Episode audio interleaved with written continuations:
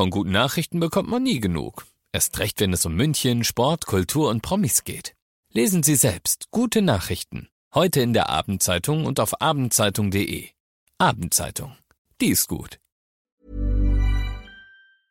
95.5 Charivari präsentiert. Einfach machen. Mutige Menschen, die jetzt ihren Traum leben. Der Podcast mit Susanne Brückner. Herzlich willkommen zu meinem neuen Podcast, der für mich ein echtes Herzensprojekt ist. Ihr hört in diesem Podcast Menschen, die ganz mutig ihren Traum gefolgt sind, die ganz mutig ihre eigene Vision verwirklicht haben, ganz egal, was das Umfeld dazu gesagt hat, ganz egal, wie verrückt vielleicht diese Idee erstmal erscheinen mag. Diese Menschen haben alle eins gemeinsam, sie haben sich nicht beirren lassen und sind einfach ihren Weg gegangen und sagen jetzt, wir sind glücklicher als jemals zuvor. Ich hoffe, diese Geschichten inspirieren euch genauso wie mich und ich wünsche euch jetzt ganz viel Spaß beim Zuhören.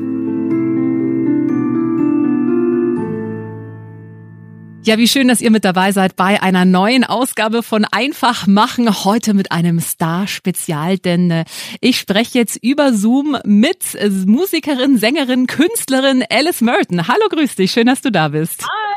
Ja, schön, dass ich hier sein kann. Dankeschön. Alice, welche Bezeichnung fühlt sich denn für dich eigentlich am stimmigsten an? Künstlerin, Musikerin, Sängerin? Am schönsten. Also ich sehe mich eher als Songwriterin, wenn ich ehrlich bin, weil ich sehe, also so das, was, was mein Job irgendwie für mich hauptsächlich ist, ist klar, ich singe die Songs, aber ich liebe es einfach, die Songs zu schreiben und meine Gefühle in Musik zu verpacken und Geschichten zu erzählen. Also ich sehe mich eigentlich als so Sängerin und Songwriterin. Aber klar, ich versuche ja auch, das alles künstlerisch dann auch äh, zu machen, auch mit, mit Videos und mit Fotos und äh, also vielleicht Künstlerin, aber irgendwie Künstlerin finde ich immer so komisch, tatsächlich. Okay. Also ich, ich bin eigentlich als Songwriterin. Ja. Ähm, du hast ein neues Album, dein zweites ja erst. Und da war, ich dachte, okay, Alice Merton, 2017 bist du ja mit No Roots da durch die Decke gegangen. Du hast bestimmt jetzt jedes Jahr ein Album rausgebracht, aber es ist tatsächlich dein zweites, ne? Nach deinem Debütalbum. Das zweite Album, es heißt Sides. Darüber werden wir gleich noch sprechen. Aber ähm, ich würde heute vor allem auch gerne mit dir darüber sprechen, wie schwierig diese Pandemie vor allem auch für euch Künstler ist und dass, wenn man sein seiner Vision oder seinem Herzen folgt, das nicht automatisch heißt, dass man keine Herausforderungen mehr in seinem Leben hat, sondern dass die natürlich auch kommen. Ähm, ja, ich würde sagen, wir gehen gleich mal in die Vollen und steigen gleich mal mit der Pandemie ein, denn ähm, die hat ja auch bei dir erstmal wahrscheinlich alles lahmgelegt. 2017 hattest du diesen Mega-Hit mit No Roots, äh, hast es ja auch sogar in Amerika geschafft, warst ja erstmal auf Tour nur noch unterwegs. Es war wirklich so ein ja kometenhafter Aufstieg und dann gab es plötzlich diese große Pause-Taste. Wie ging's dir damit? War das ein Schock oder war das vielleicht sogar etwas, was du gebraucht hast, um mal wieder so ein bisschen runterzukommen? Es war auf jeden Fall ein Schock äh, für mich und für alle, die auch natürlich in der Musikindustrie waren oder sind. Ähm, aber irgendwie habe ich auch gemerkt, dass ich es gebraucht habe, so ein Durchatmen, um zu merken, was eigentlich passiert ist, ähm, was ich alles erlebt habe ähm, und wie dankbar ich auch sein kann für so ein Erlebnis dann vor Corona. Mhm. Mir taten wirklich sehr viele Künstler leid, die dann irgendwie Erfolg während der Pandemie hatten, weil sie konnten dann trotzdem einfach nichts damit machen. Die ganzen Zahlen, die online stehen, waren dann nicht die Zahlen, die dann irgendwie live dabei waren, weil man konnte das irgendwie dann nicht live aufbauen, weil es gab einfach gar keine Möglichkeit. Ähm, von daher bin ich sehr dankbar, dass wir diese Erfahrung hatten ähm, und dass wir touren konnten, auch wenn es jetzt nur zwei, drei Jahre waren. Ähm, aber ja, ich meine, 2017 ging es dann wirklich los. Ähm, und eigentlich waren es drei Jahre, bis dann die Pandemie dann kam und ja, dann war alles äh, anders. Mm, dann war alles anders. Ja, nicht nur, du konntest nicht mehr touren, sondern ja auch in deinem persönlichen äh, Leben gab es zwei ganz große Abschiede für dich. Ja, auf jeden Fall. Die Abschiede haben mein Leben und mein jetziges Album auf jeden Fall äh, beeinflusst und definiert. Ähm, ich habe mich von meiner Oma verabschieden müssen, wie ganz viele, ähm, ohne dass ich sie davor sehen konnte oder auch durfte ich nicht zum zum ähm, zum Funeral. Funeral ist Beerdigung. Beerdigung. Mhm. Beerdigung. Äh, konnte ich auch nicht hingehen wegen Re also bestimmte Regelungen. Ähm, dann habe ich ähm, eine Trennung durchgemacht, was für mich eigentlich glaube die traumatischste Trennung meines Lebens war. Ähm, und zusätzlich noch jemanden verloren, mit dem ich ganz lange gearbeitet habe, ähm, der von einem Tag zum nächsten einfach irgendwie verschwunden ist aus meinem Leben, äh, ohne dass ich es gewollt habe. Und die Sachen sind innerhalb kurz, kürzester Zeitraum passiert. Und dann habe ich wirklich gemerkt, mir geht's nicht gut. Mhm. Mir geht's richtig mies. Und ähm, genau. Mhm. Und Du hast, Album. ja, genau. Da äh, steigen wir gleich noch tiefer ein, aber du hast ja auch mit No Roots ähm, damals ja auch immer gesagt, oder das hört man ja auch in einem Song, Heimat ist für dich kein Ort. Du bist extrem viel umgezogen, auch als Kind. Du bist auf verschiedenen Kontinenten groß geworden. Heimat sind ist für dich eher, ja, sind eigentlich Menschen oder also es ist kein physischer Ort, ja, sondern es sind eher die Menschen, mit denen du dich umgibst. Das heißt, diese Trennungen, von denen du gerade gesprochen hast, von deiner Oma, von deinem Partner, äh, war das dann umso traumatischer für dich, weil dir dann auch so ein Stück, Stück Heimat letztendlich weggebrochen ist?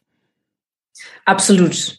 Ich glaube, das ist das Problem, was ich ähm, in meinen Freundschaften und Familien, mehr, ich weiß gar nicht, ob es ein Problem ist, aber ähm, es macht alles viel drastischer, wenn man es verliert, weil man hat ja keinen Anker irgendwie an einem Ort oder an einer Stadt oder irgendwie an ein Zuhause, was ich, ich ziehe ja immer noch ziemlich oft um. Und deshalb sind meine Anker meine Freunde, meine Beziehungen, ähm, meine Familie. Und wenn das dann weggeht, fühlt sich das wirklich so an, als würde die Welt unter deinen Füßen verschwinden. Mhm. Als würdest du einfach gar keinen, du, du schwebst dann in der Luft und hast einfach, du fällst dann. Du fällst und du kannst irgendwie, es gibt keinen Boden unter dir, sondern du fällst einfach weiterhin ins Nichts. Ähm, und so hat sich das ganz lange angefühlt für mich. Und ich habe dann auch eine Pause sozusagen von Musik gemacht. Ich habe auch aufgehört zu schreiben eine Zeit lang. Ähm, auch dann mit den ganzen Nachrichten, was in der Welt passiert ist, mit Corona, mit den Todeszahlen, mit, ähm, ach, das war einfach jeden Tag furchtbar. Es wurde immer schlimmer. Und ähm, ja, genau. Und dann äh, habe ich auf jeden Fall eine kurze Auszeit gebraucht. Ähm, aber ich habe dann auch gemerkt, irgendwann geht's dann auch besser. Mhm. Irgendwann mit Zeit äh, versucht man sich an, an die Person zu erinnern, die man davor war oder die man irgendwie in der Zukunft sein möchte. Ähm, und irgendwie muss es dann weitergehen. Ja, ja, ich glaube, ja diese Phase, die du gerade äh, beschreibst, so dieses Gefühl von, ich habe irgendwie keinen Halt mehr, eben ich habe keine Sicherheit mehr, äh, bei dir jetzt eben ausgelöst durch die Trennung. Ich glaube, das haben ja auch viele erlebt jetzt in den letzten zwei Jahren, die zum Beispiel auch ihren Job zum, verloren haben. Es gibt ja auch ganz viele, ja, oder die sich eben von ihren Liebsten nicht mehr verabschieden konnten, die nicht auf die Beerdigung gehen konnten, so wie du bei deiner Oma. Ähm, was hat dir denn geholfen in dieser Zeit? Was mir geholfen hat in dieser Zeit, war tatsächlich in Therapie zu gehen, hm. mit jemandem, darüber zu sprechen, der mich irgendwie gar nicht kennt oder auch gar kein Freund oder so ist, sondern einfach jemand, der einfach ganz objektiv draufschauen kann und mir Hilfe geben, äh, geben kann. Ich, ich habe immer noch Probleme damals gehabt mit Panikattacken. Als ich auf der Bühne gespielt habe, vor der Bühne, habe ich Panikattacken bekommen. Es war wirklich immer diese Angstzustände, die mein Leben so ein bisschen schwerer gemacht haben.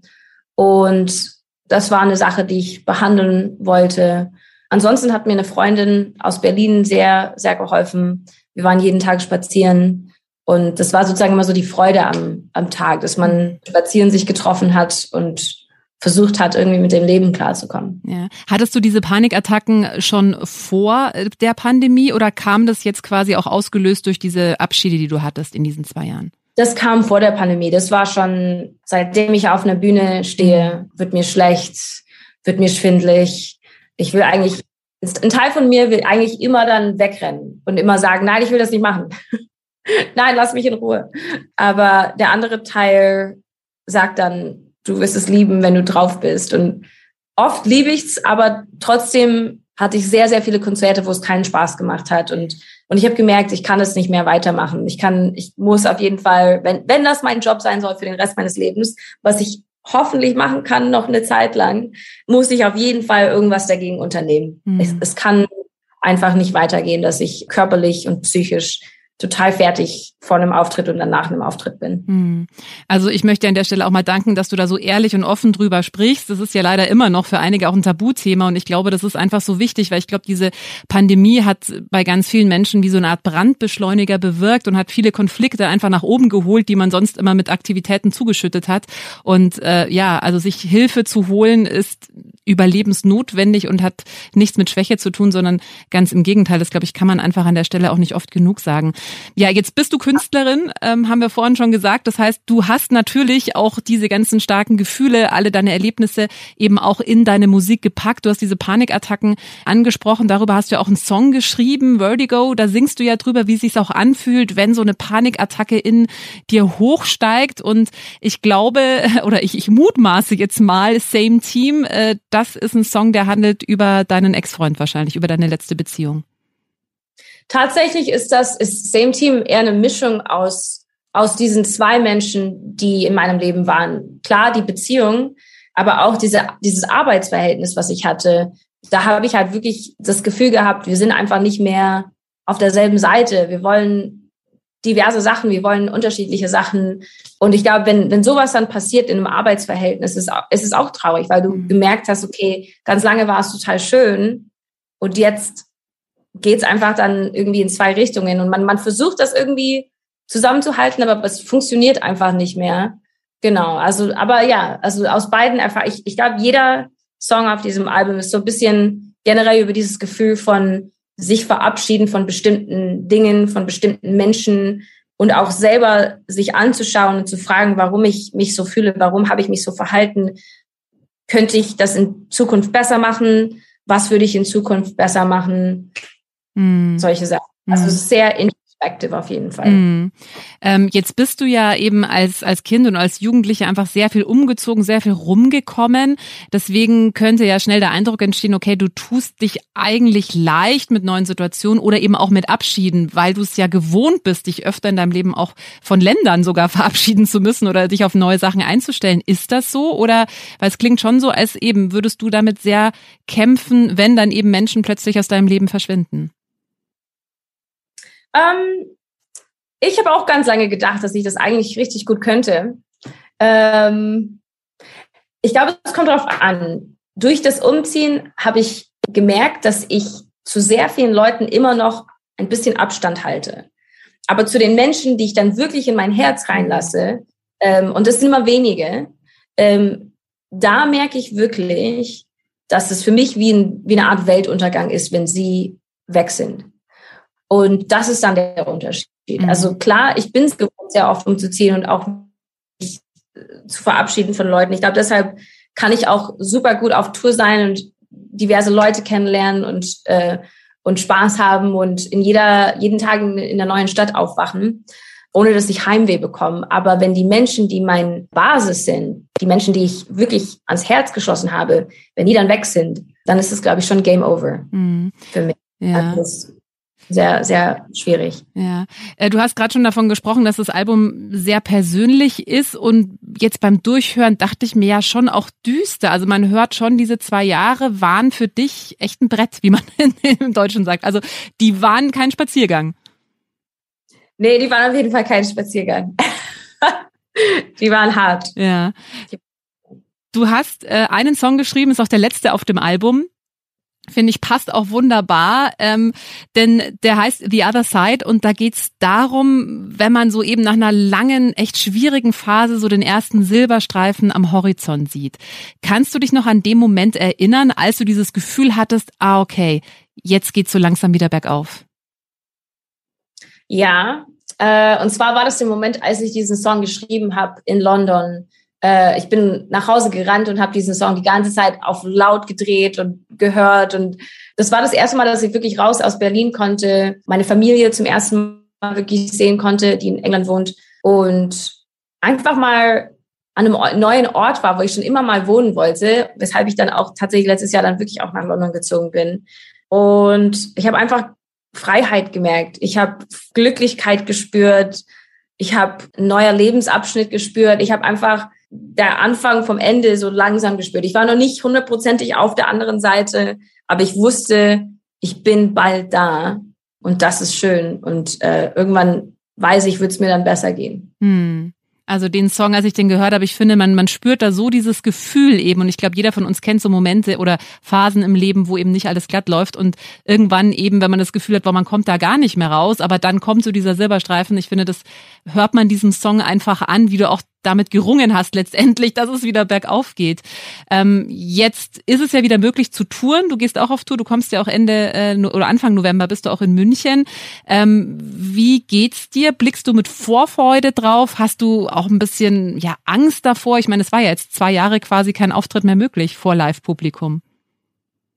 Absolut. Ich meine, ich muss sagen, es ist eher Freude, dass, dass wir wieder spielen können ich meine, nach München, ich liebe es in München zu spielen. Ich sage das nicht einfach so, sondern ich liebe es in München zu spielen, weil ich einfach ganz viele Freunde dann immer sehen kann, die ich, mit denen ich zur Schule gegangen bin. Mhm. Und ich liebe München als Stadt. Aber nee, ich glaube, meine größte Angst wäre tatsächlich, dass wenn, wenn keiner irgendwie Lust hat mehr auf Konzerte oder wenn irgendjemand einfach sagt, okay, ich komme nicht mehr zum Konzert, weil weil während der Pandemie, vielleicht wird es ja abgesagt, vielleicht findet das Konzert nicht statt, weil irgendwas, also das ist gerade so meine größte Angst, dass irgendwie ein Lockdown kommt oder Leute einfach sagen, ja, wir brauchen gerade kein Konzert. Das ist, glaube ich, so, so die Angst, die so hinter allem bisschen sich versteckt. Mhm. Aber ich freue mich also auf das Konzert und auf die Leute und auf die Emotionen und die neuen Songs freue ich mich unglaublich sehr. Hm. Jetzt kommt eine Frage, die ist vielleicht ein bisschen komisch, aber was würdest du jetzt im Rückblick sagen, hast du der Pandemie auch zu verdanken? Hättest du diese Therapie auch gemacht, wenn keine Pandemie gewesen wäre? Hättest du dieses Album so gemacht, wenn keine Pandemie gewesen wäre? Nee. Nee, ich glaube, es wäre auf jeden Fall ein anderes Album geworden, wenn keine Pandemie wäre. Hm. Ja. Heißt. Absolut, 100 ja, wärst du in Therapie trotzdem gegangen? Also war das eh was mit diesen Panikattacken, was du eh vorhattest anzugehen? Oder kam das jetzt auch durch diese Zwangspause, dass du dir dann auch jetzt einfach bewusst die Zeit genommen hast?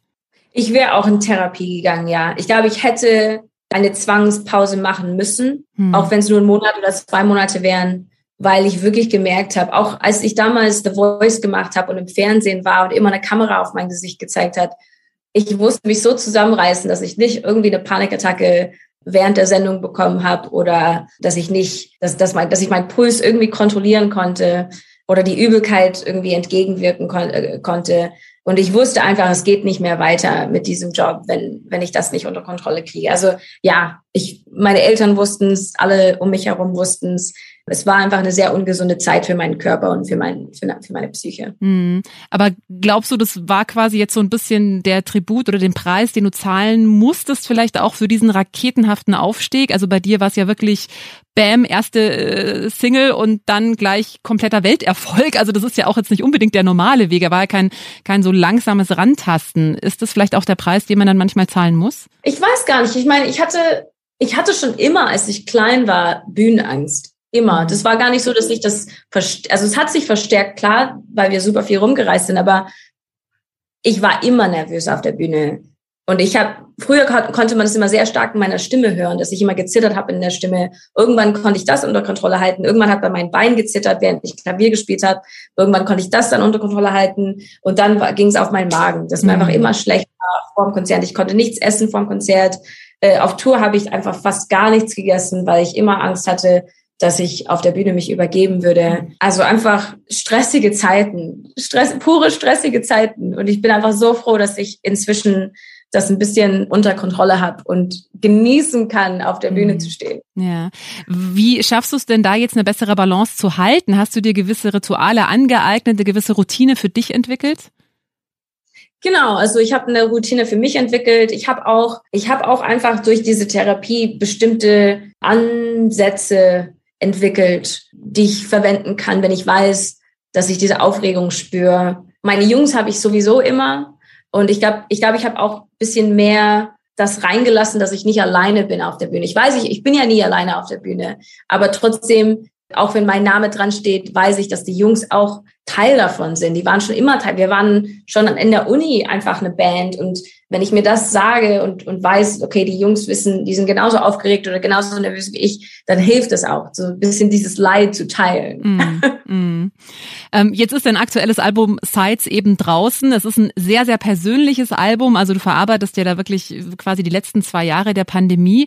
Ähm, wie schwierig ist es für dich, so ein Album dann auch quasi in die Welt zu entlassen. Das ist ja wie so ein Baby, was man irgendwie auf die Welt gebracht hat und jetzt präsentiert man es der Welt und muss halt gucken, wie die drauf reagiert. Freust du dich da eher drauf? Bist du aufgeregt? Was sind deine Gefühle dazu? Ähm, ich bin immer aufgeregt am Release-Tag, also auch vor, vor dem Release-Tag bin ich sehr aufgeregt. Ähm, aber ich muss sagen, äh, dieses Mal war ich einfach erleichtert, dass ich dieses Kapitel teilen konnte und abschließen konnte. Dass ich das jetzt sozusagen live performen kann. Und, ähm, und jedes Album für mich ist einfach so ein Kapitel meines Lebens. Und es ist schön, ich fühle mich dann einfach befreiter, wenn ich das abschließen kann und sagen kann, okay, das ist es, das möchte ich euch sagen, das ist passiert in meinem Leben, vielleicht ging es euch auch so. Und ich freue mich einfach, ein paar von diesen Songs einfach für den Rest meines Lebens dann auch zu spielen. The Other mhm. Side für mich macht so viel Spaß zu spielen, weil ich immer dran denke, an dieses Gefühl, wie es war dann in London zu sein und dieses Lied zu schreiben. Und das werde ich nie vergessen. Hm. Ja, ich glaube, als Künstler, das ist ja auch das große Geschenk, was, was viele Künstler ja mitbringen, so ein ganz guten Zugang eigentlich zu ihren Gefühlen zu haben und das dann eben auch über die Kunst ausdrücken zu können und eben auch keine Angst davor zu haben, es mit der Welt zu teilen. Also das ist ja das, was, glaube ich, viele auch abschreckt, die sie denken, nee, ich will aber nicht der Welt sagen, ich habe Panikattacken oder ich habe eine Trennung, unter der ich gelitten habe. Ja? Äh, wie schwer oder wie leicht fällt dir das, mit so persönlichen Themen an die Öffentlichkeit zu gehen? Früher nicht so leicht, inzwischen leichter, weil ich wirklich gemerkt habe, dass wir alle unter irgendwas leiden wir alle machen schlimme Zeiten durch. Und ich finde es wirklich einfacher und schöner, wenn man es teilen kann und wenn man nicht immer das verstecken muss oder so tun muss, als wäre im Leben alles gut, sondern ich finde es total schön, wenn man wirklich offen drüber spricht, dass es einem nicht gut geht und dass es auch irgendwann auch besser wird. Also ich bin schon jemand, der schon ein sehr privates Leben hat und bin auch froh darum, aber ich finde es trotzdem wichtig, über Sachen zu reden, die einen betreffen, die einen glücklich oder traurig oder deprimiert machen. Ich finde es, weißt du, wir gehen alle diesen Weg und, äh, und jeder fühlt sich im Leben mal dreckig oder weiß einfach nicht, wo es einen Ausweg gibt oder fühlt sich gefangen in einer Situation. Und, und ich finde es total schön, wenn man darüber sprechen kann, anstatt irgendwie zu schweigen und mhm. so zu tun, als wäre alles super im Leben. Mhm. Weil vor allem gerade die letzten Jahre, auch dieses Jahr, passiert so viel in den Nachrichten und auch in privat, in unserem Privatleben. Es passiert einfach so viel und es ist so überwältigend und ich finde es total schön, dass wir irgendwie mal drüber sprechen können. Hm. Und ich glaube, das ist ja auch das, was wirklich auch berührt, eben wenn, wenn du merkst, okay, das ist authentisch, das ist nicht eine Rolle, die da gespielt wird, sondern da kann ich wirklich in Resonanz mitgehen. Ähm, ich würde gerne zum Abschluss, weil wir haben schon drüber gesprochen, die, die, die letzten zwei Jahre waren schwierig, äh, klar für dich als Künstlerin oder für alle Künstler, äh, generell war es einfach eine große Stopptaste, die da gedrückt worden ist. Äh, The Other Side ist schon eben dieser Silberstreifen am Horizont. Was wünschst du dir denn für diese dieses Jahr?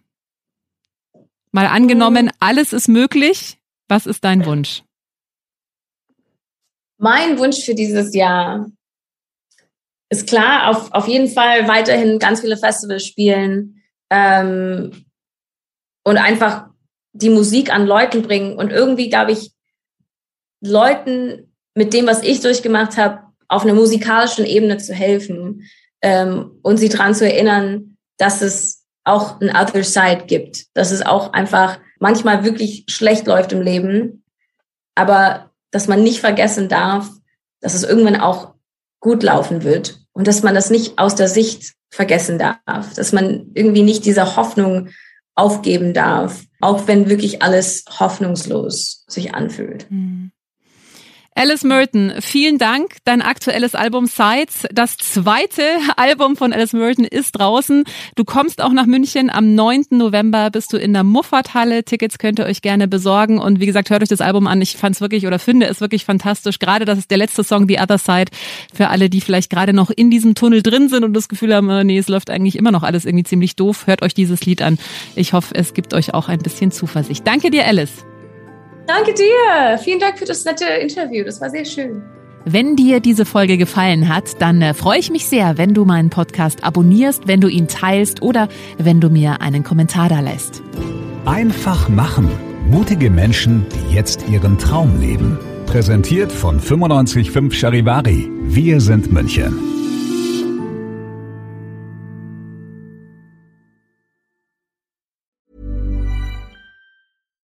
Deserves the best, and there's no better place to shop for Mother's Day than Whole Foods Market. They're your destination for unbeatable savings, from premium gifts to show-stopping flowers and irresistible desserts. Start by saving 33% with Prime on all body care and candles. Then get a 15-stem bunch of tulips for just $9.99 each with Prime. Round out Mom's menu with festive rosé, irresistible berry chantilly cake, and more special treats. Come celebrate Mother's Day at Whole Foods Market.